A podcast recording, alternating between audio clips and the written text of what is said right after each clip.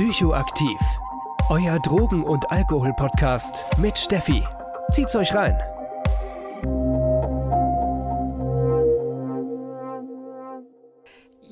Leute, was geht? Willkommen zu meiner vierten Substanzsonntagsfolge schon. Und zwar geht es heute um Ecstasy. Erstmal bittere Vorgeschichte. Ich habe es irgendwie gestern geschafft, die komplett fertige Folge zu löschen. Das heißt, ich sitze jetzt schon zum zweiten Mal vor dem Mikro mit dem ähnlichen Text, gleichen Text und nehme es einfach nochmal auf. Aber dann war das halt letztes Mal die Generalprobe und jetzt läuft es sicher super gut. Jo, starten wir gleich ins Thema rein. Ecstasy oder MDMA gehört zu der Substanzgruppe der Amphetamine. So, wenn es euch jetzt ein bisschen so geht wie mir damals, denkt ihr euch vielleicht Amphetamine, hä, ist es nicht Speed oder Pep? Äh, was hat das jetzt mit MDMA zu tun? So ging es mir auf jeden Fall. Ich dachte, dachte einfach, ähm, das wäre eine Verwechslung, weil mir ist das aufgefallen in einem Entlassbericht von einem Klienten von mir. Und ähm, da war eben in der Konsumanamnese, in der Substanzanamnese, stand da ganz viel über ähm, Amphetamine drin, aber es ging die ganze Zeit nur um Pillen. Und ich war total verwirrt und dachte, ja, okay, von was labern die? So, und dann bin ich mal auf die Suche gegangen und habe dann gemerkt, jo, Amphetamine kommt vom englischen Begriff ATS, Amphetamine Type Stimulants. Und das beschreibt eben eine Substanzgruppe, die sich in zwei Gruppen weiter unterspaltet. Und zwar haben wir einmal die Stimulantien, dazu gehört Amphetamin ohne E am Ende und Methamphetamin und eben die Entaktogene. Und dazu gehört eben MDMA, MDE und alle anderen MDMA-verwandten Substanzen. Was also passiert ist, ist bei der Übersetzung von den ATS Amphetamine Type Stimulants, dass äh, das kein cooles deutsches Wort dafür gab und sie tatsächlich einfach nur Amphetamine mit E für die Übersetzung dieser Substanzgruppe verwendet haben. Das heißt, Amphetamine ist nicht, wie ich dachte, einfach die Mehrzahl vom Amphetamin. Wenn man da auch mal ein bisschen drüber nachdenkt, macht das Deutsch überhaupt keinen Sinn. Eins für Amphetamin, zwei Amphetamine. Was soll das genau sein? Sondern Amphetamine ist die Substanzgruppe und Amphetamin ohne E ist die Substanz Speed oder PEP. Genau, aber darauf wollen wir jetzt nicht so tief heute eingehen, denn es geht ja heute um Ecstasy, um MDMA. Und deswegen starten wir jetzt erstmal rein mit der logischen Frage, was zur Hölle ist denn eigentlich der Unterschied zwischen MDMA und Ecstasy? Es besteht so ein urbaner Mythos, der auch eigentlich, ist ja eigentlich kein urbaner Mythos, weil es ist teilweise richtig, dass ähm, Ecstasy einfach MDMA in Pillenform ist. Das stimmt teilweise, weil im Prinzip ist Ecstasy der Überbegriff für alle Substanzen, die eben mit MDMA verwandt sind. Also MDMA, MDE, MDA, MDEA. Also wenn ihr euch ein bisschen die Substanznamen anhört, einfach eine willkürliche Kombination von den Buchstaben M, M und E. Ähm, ja, Spaß beiseite. Man merkt, dass ich keine Chemikerin bin. Die werden sich wahrscheinlich jetzt gleich die Hände über den Kopf schlagen. Auf jeden Fall ist Ecstasy eine Pillenform, in denen einer dieser gerade genannten Stoffe vorkommen kann. Ecstasy-Pillen können verschiedene Farben haben und auch verschiedene Prägungen, also Prägungen wie so kleine Bildchen auf den Pillen. Und die geben Hinweise darauf, was für Inhaltsstoffe eventuell mit drin sind in den Pillen. Also so ein bisschen die Idee, naja, wenn ich die gleiche Farbe und die gleiche Prägung habe, müsste sie so funktionieren wie die letzte, wenn die auch die gleiche Farbe und die gleiche Prägung hatte. Ähm, in der Praxis funktioniert das nicht so perfekt, denn Prägungen und Farben können ganz einfach nachgeahmt werden. Der Schwarzmarkt ist kein kontrollierter Markt und Pillen vor allem sind immer so ein bisschen eine Wundertüte und manchmal auch eher eine sehr schlechte Wundertüte was die Konzentration von MDMA in der Pille angeht, aber auch was die Verunreinigung angeht. Und hier möchte ich auch gleich mal eine Pillenwarnung aussprechen. Das finde ich recht wichtig. Und zwar Pillen sind wirklich sehr oft verunreinigt. Und bekannte Streckmittel sind ähm, sowohl Amphetamine als auch Halluzinogene, wie zum Beispiel DOB, aber auch Koffein und toxische Substanzen wie PMA und Andropin. Das heißt, bei Pillen weiß man immer nicht so ganz genau, was man bekommt. Und da wir in Deutschland leider noch kein Drug-Checking haben, ist es sehr schwierig herauszufinden, was man hat. Eine Möglichkeit hierzu ist immer in den benachbarten Ländern auf die Seiten zu schauen, wie zum Beispiel der Schweiz oder Österreich. Die können nämlich Drug-Checking durchführen und da kann man dann eben Pillen googeln durch die Prägung, durch die Farbe und einfach mal schauen, sind die vielleicht in der Schweiz oder in Österreich auch aufgetaucht? Gab es dazu eine Warnung? Es ist nicht 100% Verlass auf diese Information, dass die Pille dann auch genau die ist, die man vielleicht im Internet findet, weil, wie schon gesagt, Prägungen und Farben können nachgeahmt werden.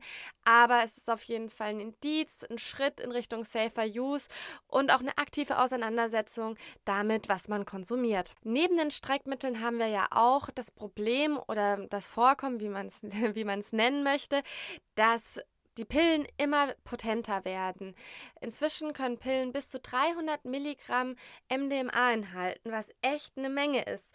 Wenn ihr mal überlegt, es gibt so eine Faustregel für MDMA, das heißt, äh, bei Frauen, die sollen ähm, ungefähr 1,3 Milligramm pro Kilogramm konsumieren und bei Männern ist die Dosis ein bisschen höher, da sind wir bei 1,6 Milligramm auf das Kilogramm Körpergewicht. Wenn man also davon ausgeht, man konsumiert eine komplette Pille und wir gehen jetzt mal vom Schlimmsten aus und die hat wirklich 300 Milligramm MDMA, dann wäre das eine Dosis für einen 187,5 Kilogramm schweren Mann. Das sollte nur dazu gesagt sein. Vierteln bei Pillen, super wichtig, wird immer wichtiger das als kleiner Einschub. Ich mache ja eigentlich nicht wirklich Safer Use in meinem Podcast, das hatte ich schon im letzten Podcast gesagt. Dafür gibt es großartige Seiten wie Take Stuttgart oder Mindzone oder die Drug Scouts. Aber ab und zu, wenn es wirklich sehr wichtige Dinge gibt bei einer Substanz, werde ich hier die auch aufnehmen. Jo, kommen wir wieder zurück zur Konsumart, denn MDMA gibt es nicht nur als Pillenform, sondern auch als Kristalle und als Pulverform oder als Pulverform auch in Kapseln. Also können dementsprechend auch auf andere Art und Weise geschluckt werden, eben in den Kapseln oder ähm, die Kristalle, die können auch in Wasser aufgelöst werden, beziehungsweise nasal konsumiert werden, wenn man MDMA in Pulverform hat. Schauen wir uns als nächstes mal die Geschichte von MDMA an und wie MDMA eigentlich in unsere Gesellschaft kam.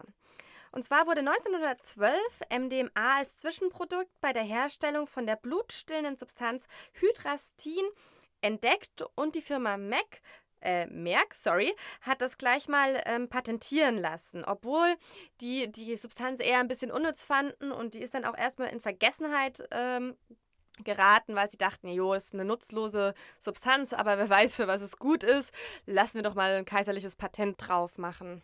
Es gab super lange Gerüchte, dass MDMA als Appetitzügler hergestellt worden ist. Das ist allerdings inzwischen komplett widerlegt und kann dementsprechend als Gerücht bei uns im Kopf abgehakt werden. Spannend wird es in der Geschichte bei MDMA erst wieder 1976, also über 50 Jahre später. Da fing nämlich der Chemiker Alexander Schulgin, kein Plan, ob man das so wirklich ausspricht, dieser Chemiker fing auf jeden Fall an, sich für die Substanz zu interessieren. Der hat, ähm, hat die Substanz von ähm, seiner Studentin gezeigt bekommen und hat dann erstmal ein bisschen angefangen, an sich selbst herum zu experimentieren. 1978 veröffentlichte er dann schon als erster gemeinsam mit dem Pharmakologen David Nichols oder Nichols ähm, die erste psychopharmakologische Studie zu MDMA. 1970 also ein bisschen vor der Studie, zeigte Schulging seinem Kumpel Leo Zeff die Substanz. Leo Zeff war Psychotherapeut und er sah darin mega die Chance für die psychotherapeutische Praxis. Und der nutzte dann so die nächste Zeit damit, dass er durch die USA rumgetigert ist, rumgefahren ist und seinen Kollegen eben die Substanz gezeigt hat und sie für die psychotherapeutische Praxis verteilt hat. Die Substanz war damals bei den Ärzten unter dem Namen Adam bekannt noch bevor das alles geschah, haben die Hippies, also die Hippie-Kultur in den USA, Ecstasy für sich entdeckt. Allerdings haben die nicht mit MDMA rumhantiert, sondern mit MDE. Und zwar war die Substanz bei denen unter der Love Drug und Hug Drug bekannt und wurde eben dafür auch genutzt für das emotionale Zusammensein. Man geht jedoch davon aus, dass die Verteilung der Substanz in der Partyszene, in der Rave-Szene, in der Freizeitszene durch die Verbreitung in den psychotherapeutischen Praxen geschehen ist. Da hat eben jemand von der Substanz mitbekommen und kam dann auf die findige Idee, das auch auf dem illegalen Markt zu vertreiben. In Deutschland verbreitete sich dann Ecstasy sehr durch die Rave-Kultur in den 90er Jahren. Es gibt selten eine Droge, die sich so schnell damals verbreitet hat wie Ecstasy und es wird schon seit jeher sehr, sehr eng in dem Zusammenhang mit der Rave-Szene gesehen. Verboten wurde MDMA dann 1986, da fiel es dann unter das Betäubungsmittelgesetz und war ab dem Punkt dann illegalisiert. Kommen wir nun zur positiven Wirkung von MDMA. Die Wirkung, warum Menschen Gefallen daran finden, diese Substanz zu konsumieren. Ich habe ja schon vorhin am Anfang gesagt, dass MDMA entaktogen wirkt. Entaktogen ist ein Begriff dafür, wenn man bezeichnen möchte, dass eine Substanz das Innere berührt. Also, dass man ganz im Frieden mit sich selbst ist und auch sich mit sich selbst verbunden fühlt, mit dem Unbewussten in sich selbst verbunden fühlt. Allerdings ist Entaktogen nicht der einzige Teil des Wirkspektrums von MDMA. Und zwar neben Entaktogen wirkt es auch noch empathogen. Und ich habe heute echt viele fancy Begriffe für euch. Empathogen bedeutet, dass man sich mit anderen sehr verbunden fühlt. Man denkt, man ist ein Teil einer großen Gruppe und alle sind irgendwie miteinander verbunden. Man kann sehr gut sich in andere einfühlen, mitfühlen. Das steigert natürlich auch eine Kommunikationsfähigkeit, die gerne mit Liebesbekundungen bzw. Zuneigungsbekundungen gespickt sind. Man hat einfach das Gefühl, die ganze Welt ist befreundet um einen rum. Das Tanzen, das unter MDMA eben auch wie in einem Trance-Zustand funktioniert, gibt einem zusätzlich nochmal das Gefühl, ein Teil dieser tanzenden Masse, dieser tanzenden Gruppe zu sein. Die Wirkung von MDMA kann bis zu fünf Stunden andauern und danach sollte echt gut sein und man sollte auch nicht nachlegen, also noch mehr konsumieren. Warum das so ist, das wird einem deutlich klarer, wenn wir uns jetzt mal angucken, was MDMA eigentlich im Gehirn macht. Werbung MDMA wirkt sich auf drei Neurotransmitter aus, einmal Dopamin, einmal Noradrenalin und auch Serotonin. Und vor allem Serotonin ist bei MDMA sehr wichtig, also werde ich mich vor allem darauf beziehen. Kleiner Reminder, was Serotonin nochmal ist. Serotonin ist der Neurotransmitter, der für unsere Stimmung zuständig ist, unsere Stimmung erheben kann. Es reguliert unser Angstgefühl, es macht uns gelassen, innerlich sehr zufrieden und es reduziert auch unseren Appetit. MDMA wirkt nun auf zwei Arten. Auf der einen Seite wird deutlich mehr Serotonin als normal ausgestoßen und der, das Serotonin kommt in den synapsischen Spalt, knallt an die Rezeptoren bzw. connectet sich mit den Rezeptoren und sorgt dafür, dass diese ordentlich stimuliert werden und die Botschaft von Serotonin, also das innerliche Zufriedenheitsgefühl und die erhobene Stimmung an unseren Körper, an unser Sein weitergesendet wird. Auf der anderen Seite blockt MDMA den Rücktransport zurück in die Präsynapse. Das heißt, wir haben eine sehr hohe Konzentration an Serotonin in unserem synapsischen Spalt, die wirklich die Rezeptoren überstimulieren. Wir haben also eine ordentliche Serotonin-Party in unserem synaptischen Spalt, die immer wieder an die Rezeptoren andocken. Der Körper reagiert auf diesen Dauerregen von Serotonin auf die Rezeptoren damit, dass er die Produktion von Serotonin deutlich herunterfährt. Denn er möchte das ja irgendwie ausgleichen und dementsprechend, wenn wir eh schon so überstimuliert sind, brauchen wir ja nicht noch mehr Serotonin. Gleichzeitig versucht der Körper, das Serotonin schneller abzubauen, damit sich die Lage im synaptischen Spalt wieder beruhigt. Dieses ganze Vorgehen heißt Tachyphylaxie. So, musste ich natürlich ablesen, aber ich habe hier irgendwie heute die Folge der fancy Fachbegriffe, deswegen werfe ich die einfach mal rein. Serotonin wird in unserem Körper wieder sehr langsam aufgebaut.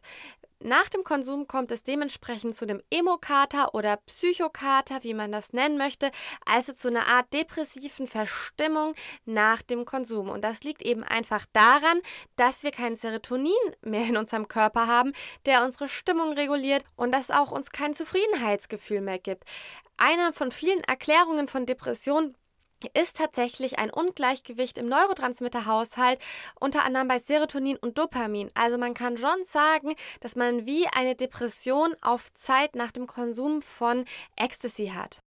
Dieser Psychokater oder Emokater kann für ein paar Tage andauern, bis sich der Serotoninhaushalt wenigstens ein bisschen erholt hat in unserem Kopf.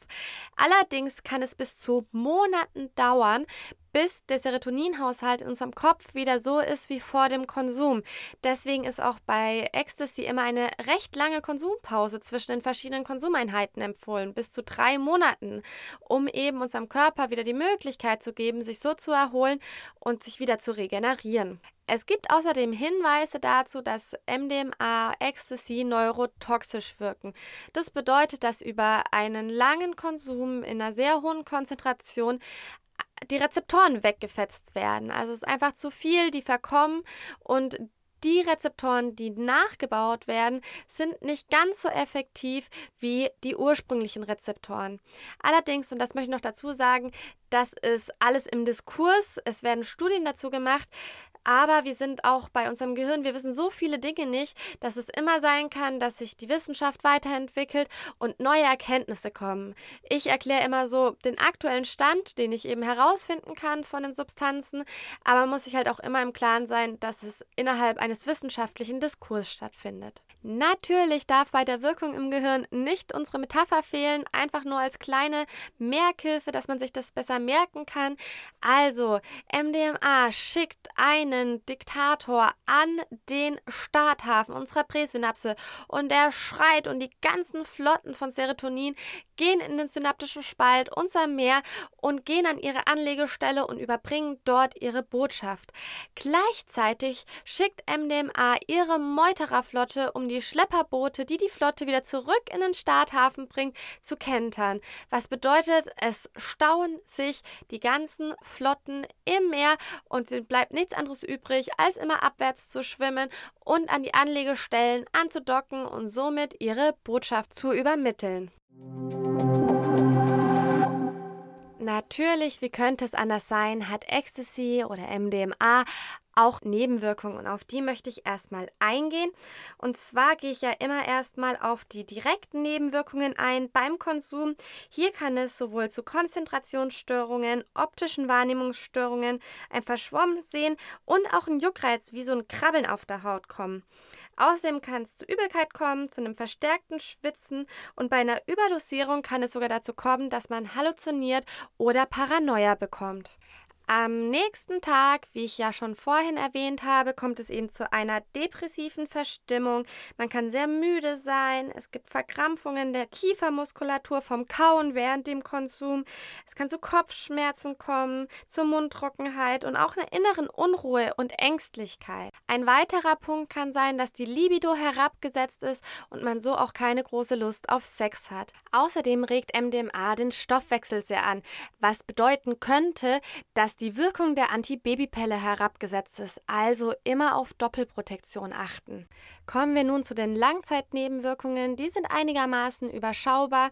MDMA kann eben dazu führen, dass man eine depressive, ängstliche Verstimmung bekommt, beziehungsweise auch eine ängstlich-depressive Symptomatik, die dann am Ende auch in Behandlung gehen muss. Außerdem wurde bei Konsumenten eine schlechtere Gedächtnisleistung festgestellt.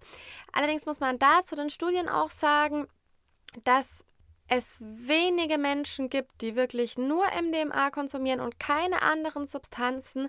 Außerdem ist bei den Menschen, die an den Studien teilgenommen hat, hat sich das meist gelegt, als sie aufgehört haben zu konsumieren.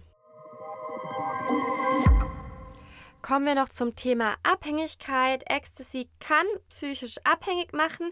Allerdings ist die Patientinnenzahl sehr überschaubar die wirklich als Hauptproblem Ecstasy haben. Normalerweise sind das eher andere Substanzen und Ecstasy ist wirklich meistens nicht die Hauptsubstanz. Das liegt vor allem auch an der Konsumart. Man checkt sehr schnell, wenn man Ecstasy konsumiert, dass es einfach nicht so Spaß macht, wenn man das zu häufig macht, weil wo kein Serotonin ist, wird auch nichts passieren. Wir können nichts ausstoßen, was nicht da ist. Das heißt, Ecstasy hat dann noch ein bisschen eine aufputschende Wirkung, aber diese total erregende, euphorische Wirkung hat es eben nicht mehr. Und viele Konsumenten, Konsumentinnen erzählen mir dann eben, dass sie sehr schnell nachregulieren, dass sie vielleicht mal eine Zeit lang ein bisschen über die Stränge gegriffen haben. Sie lernen die Substanz kennen, sind erstmal sehr enthusiastisch mit dabei und merken aber sehr, sehr schnell, huch, irgendwie, wenn ich da nur so eine ganz kurze Konsumpause dazwischen einlege, dann macht das wirklich gar keinen Spaß und dann regulieren sie nach. Und da kommt es eben auch her, dass es wirklich sehr überschaubar ist, wer wirklich durch Ecstasy, also wirklich nur durch Ecstasy, eine Abhängigkeitserkrankung bekommt. Machen wir weiter mit den Nachweisbarkeitszeiten. MDMA ist im Blut bis zu 24 Stunden nachweisbar und im Urin bis zu vier Tagen. Es war auch diesmal wieder super schwierig, Informationen zu finden, wie lange Ecstasy im Speichel nachweisbar ist. Ich habe eine Quelle gefunden, in der stand, dass es bis zu vier Tagen nachweisbar ist. Ich habe leider keine zweite Quelle zur Bestätigung gefunden. Dafür habe ich bei meiner Recherche herausgefunden, dass der Speicheltest im Straßenverkehr als sehr genau und kaum manipulierbar gilt und deswegen in Deutschland ein rechtskräftiges Mittel ist. Bei Urintests ist das ein bisschen anders. Urintests sind sehr, sehr störenfällig und dadurch leichter anfechtbar. Noch eine kleine Nebennotiz: Es müssen keine Drogentests im Straßenverkehr gemacht werden. Man kann die immer verweigern, man muss sie nicht machen, die sind freiwillig. Das wird gerne mal nicht so hingestellt, aber es ist so. Wenn es aber einen Verdacht gibt, dass man konsumiert hat, kann das natürlich zur Konsequenz haben, dass die Polizei einen mit auf die Wache nimmt und einen Bluttest macht. Aber an sich sind die Tests auf der Straße, auch das Aussteigen und auf einer Linie laufen, alles freiwillig und wird eben von Polizisten deswegen gemacht, um Indizien zu finden, um den Grund zu haben, jemanden mit auf die Wache zu nehmen. Zu guter Letzt haben wir noch den Mischkonsum. Ich möchte hier nochmal anmerken, dass Mischkonsum von Substanzen immer gefährlicher ist, immer einen schwierigeren Konsum darstellt. Ich erzählt das immer über Mischkonsum, was ich äh, besonders beachtenswert finde und wo ich auf jeden Fall darauf hinweisen möchte. Es gibt tolle Bücher zum Mischkonsum, wo man mal sich reinlesen kann. Bei mir im Podcast geht es vor allem um Warnungen, wo man besonders aufpassen muss. Bei MDMA haben wir eine Problematik mit dem Serotoninsyndrom, wenn man MDMA mit anderen Mao-Hämmern konsumiert. Ich habe ja in der ersten Substanzsonntagsfolge Drogen im Gehirn erzählt, dass Mao-Enzyme die Enzyme sind, die dafür sorgen, dass die Neurotransmitter im synaptischen Spalt abgebaut werden. So, Mao-Hämmer, da ist nämlich der Name auch Programm, das sind Substanzen, die diese Enzyme hemmen, sodass die nicht mehr so gut die Neurotransmitter abbauen können. So, und wenn ihr euch jetzt da zurückerinnert daran, wie MDMA wirkt, dass es sowohl die Wiederaufnahme blockiert und außerdem noch für einen erhöhten Serotoninausstoß sorgt, macht es ja total Sinn, dass Mauhämmer nicht damit konsumiert werden sollten, weil die sorgen noch zusätzlich dafür, dass Serotonin nicht so gut im synaptischen Spalt abgebaut werden kann. Das heißt, alle Abbauwege sind im Prinzip blockiert, was dafür sorgen kann, dass wir viel zu viel Serotonin im synaptischen Spalt haben und es sozusagen wie zu einer Serotoninvergiftung kommen kann. Mauhämmer sind zum Beispiel Medikamente, die bei Depressionen verschrieben werden können, aber auch Substanzen wie Methadron sind Mauhämmer und da muss man eben ganz genau achten, wenn man wegen Depression Medikamente verschrieben bekommt, sollte man sehr gut gucken, was genau das welche für welche sind, um einfach hier auf Nummer sicher zu gehen und kein Serotoninsyndrom hervorzurufen. So, die Follow-up-Frage, die sich hier jetzt ein bisschen aufdrängt, ist, was zur Hölle ist denn eigentlich ein Serotoninsyndrom und an was erkenne ich, dass ich eins habe? Da möchte ich jetzt gerne mit euch ein bisschen die Symptome durchgehen. Die Symptome können in drei verschiedene Kategorien eingeteilt werden. Und zwar die vegetativen Symptome, ein gestörtes Zusammenspiel von Muskeln und Nerven und psychische Auswirkungen. Vegetative Symptome können zum Beispiel eine schnelle Atmung sein, Fieber, Bauchschmerzen, ein super starkes Schwitzen, Übelkeit, Erbrechen und Durchfall. Beim gestörten Zusammenspiel von Muskeln und Nerven ist der Name Programm und zwar sind hier die Symptome ein Zittern sowohl von Füßen, Händen und Augen und auch Muskelzuckungen am ganzen Körper. Als psychische Symptome haben wir sowohl Halluzination, eine sehr gesteigerte Stimmung, eine Koordinationsstörung, eine Unruhe, Nervosität und eine Aufmerksamkeitsstörung. Das Serotonin-Syndrom kann tödlich enden. Es kann zu Herzrhythmusstörungen führen, zu krassen Schmerzen in der Brust, zu epil epileptischen Anfällen, die bis zu einem Koma führen können. Dementsprechend sollte man Symptome von einem Serotonin-Syndrom bekommen während dem Konsum ab ins Krankenhaus, nicht auf die lange Bank schieben, lieber auf Nummer sicher gehen, als zu spät zu schalten. Mit diesem etwas harten Thema kommen wir zum Schluss der Folge. Wir haben die vierte Substanzsonntagsfolge geschafft. Heute ging es um Ecstasy. Wir haben super viel darüber erfahren, erst am Anfang darüber, wie Ecstasy in die Substanzgruppe der Amphetamine einzuordnen ist, dann noch einen Überblick, wie MDMA Ecstasy im Gehirn wirkt, was es für eine positive Wirkung hat, was aber vielleicht auch ein paar Schattenseiten sind und die Problematik mit dem Mischkonsum von Mauhämmern und Ecstasy. Ich hoffe, euch hat die Folge gefallen. Ich würde mich mega über Rückmeldung freuen schreibt mir einfach entweder auf Instagram, da findet ihr mich unter psychoaktiv.podcast oder auch über meine E-Mail-Adresse psychoaktiv.podcast@gmail.com. Ich freue mich auf eure Nachrichten. Ihr könnt mir natürlich auch immer Fragen stellen, wenn ihr eine coole Idee für eine Podcast-Folge habt. Schreibt mir einfach. Ich freue mich und ich wünsche euch noch einen schönen Sonntag oder wann immer ihr euch auch gerade die Folge reinzieht bis Mittwoch. Da sehen wir uns natürlich schon. Da ist nämlich wieder der erste Mittwoch des Monats. Bis dann, ich freue mich. Tschaußen.